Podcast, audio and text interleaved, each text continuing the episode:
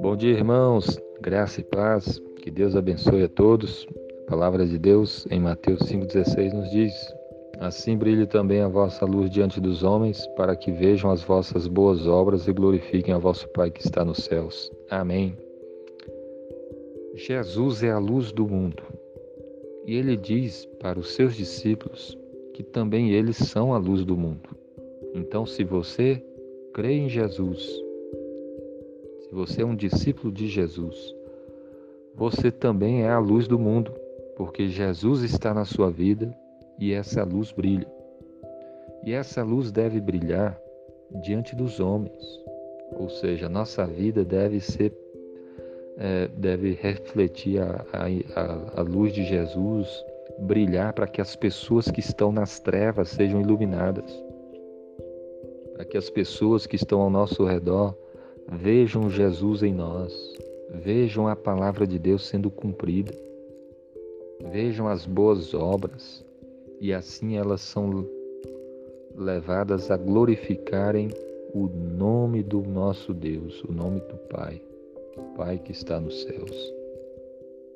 Se você viver em obediência, as pessoas vão olhar para a sua vida e vão glorificar Deus.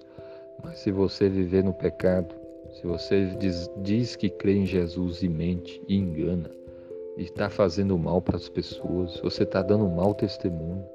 E em vez do nome de Deus ser glorificado, o nome de Deus vai ser blasfemado, falado mal, e por causa da sua vida de mau testemunho. E em vez de brilhar a luz, está sendo trevas. Isso é muito sério. Se você diz que crê em Jesus, você precisa viver uma vida de obediência à palavra de Deus. Precisa dar um bom testemunho. As pessoas que estão ao seu redor precisam ver que Jesus é o Senhor de sua vida. E elas vão ver isso se você andar em obediência à palavra de Deus.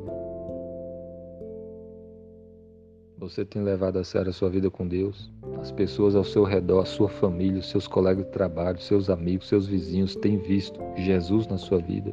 A luz de Deus está brilhando na sua vida? Ou você diz que crê em Jesus, mas fica mentindo, enganando, fazendo mal, é, despreza a palavra de Deus, fica dando mau testemunho? Jesus morreu naquela cruz para nos salvar. Ele pode perdoar os nossos pecados. Então nós devemos nos arrepender das coisas erradas que fazemos, pedir perdão a Ele e buscar andar em obediência. E as pessoas que estão à sua volta, elas também devem ver que você reconhece seus pecados, que você está buscando se, se é, andar no caminho de Deus, se corrigir, se acertar.